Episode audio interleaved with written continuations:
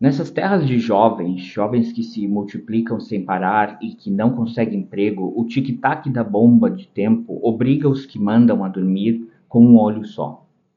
Os muitos métodos de alienação cultural, máquinas de dopar e de castrar, ganham uma importância cada vez maior.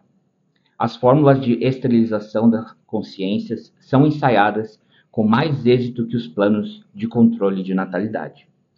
A melhor maneira de colonizar uma consciência consiste em suprimi-la. Neste sentido, também opera deliberadamente, ou não, a importação de uma falsa contracultura que encontre eco crescente nas novas gerações de alguns países latino-americanos. Os países que não abrem aos jovens opções de participação política pela petrificação de suas estruturas ou por seus asfixiantes mecanismos de repressão, oferecem os terrenos melhor adubados para a proliferação de uma suposta cultura de protesto, vinda de fora, subproduto da sociedade de ócio e esbanjamento, que se projeta a todas as classes sociais a partir do anticonvencionalismo postiço das classes parasitas.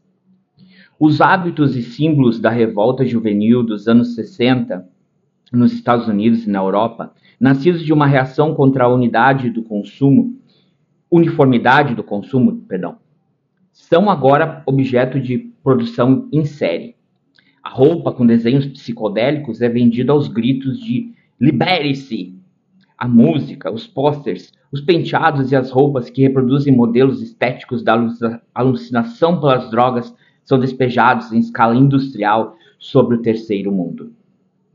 Junto com símbolos coloridos e simpáticos, oferece-se passagens ao limbo aos jovens que queiram fugir do inferno. Convida-se as novas gerações a abandonar a história, que dói, para viajar ao nirvana. Ao incorporar-se a esta cultura da droga, certos setores juvenis latino-americanos realizam a ilusão de reproduzir o modo de vida de seus equivalentes metropolitanos. Originada no inconformismo de grupos marginais da sociedade industrial alienada, esta falsa contracultura nada tem a ver com nossas necessidades reais de identificação e destino. Oferece aventuras para paralíticos, gera resignação, egoísmo, incomunicação deixa intacta a realidade, mas muda a sua imagem. Promete amor sem dor e paz sem guerra. Além disso, ao converter as sensações em artigos de consumo, encaixa perfeitamente com a ideologia de mercado que os meios de comunicação divulgam. Se o fetichismo dos automóveis e das geladeiras é suficiente para apagar a angústia e acalmar a ansiedade, é possível comprar paz, intensidade e alegria no mercado clandestino.